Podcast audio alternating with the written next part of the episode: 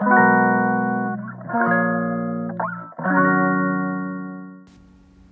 のラジオは当たり前の毎日をもっと楽しくをテーマに配信していくラジオです。こんにちはカナリアかなこです。朝はどんより曇り空でしたが今になって晴れてきて嬉しいんですが天気の変化に弱い私は頭がクラクラしています。皆さんはいかがお過ごしでしょうか？自分の昔のブログを読んでいたら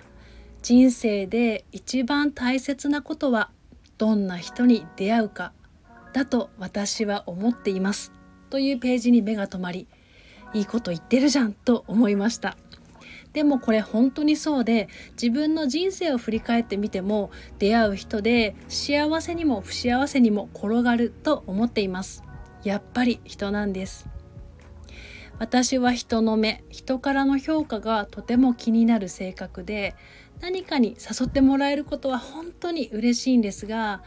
本当は行きたくなくても断って嫌われたらどうしようと断れず行ってみたらどっと疲れて心の調子が狂ってしまうことがとても多かった。そう私断れないんです。誰にでも良い顔をしてしまうんです。でも当たり障りなく接してても誰とでも仲良くできるわけではないんですよね。そのことに気づいて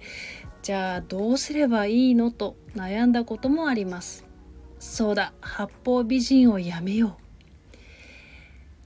改めて八方美人って何なんだって疑問に思って調べたら八方美人な人とは嫌われないように誰にでも愛想よく付き合う人。誰にでもすぐに同調してしまう人。嫌われたくないという思いからの同調なので人当たりがよく一見できた人のように映りますが自分の意見がない。誰にでも同調してしまうことから不信感を抱かれてしまうなんてこともありますと書いてあってなるほどと思いました。全ての人から好かれるなんて無理なんです。もっと楽に人と関わりたい。それに気づいてからは一緒にいて楽な人一緒にいて元気になる人一緒にいて勉強な勉強になる人一緒にいてワクワクする人居心地がいい人と時間を過ごすように今はしています。逆に自分から進んで合わない人は都合よく他人を利用しようとする人毎回悪口ばかり言う人毎回お願いばかりしてくる人会うとどっと疲れる人人間関係でお疲れな方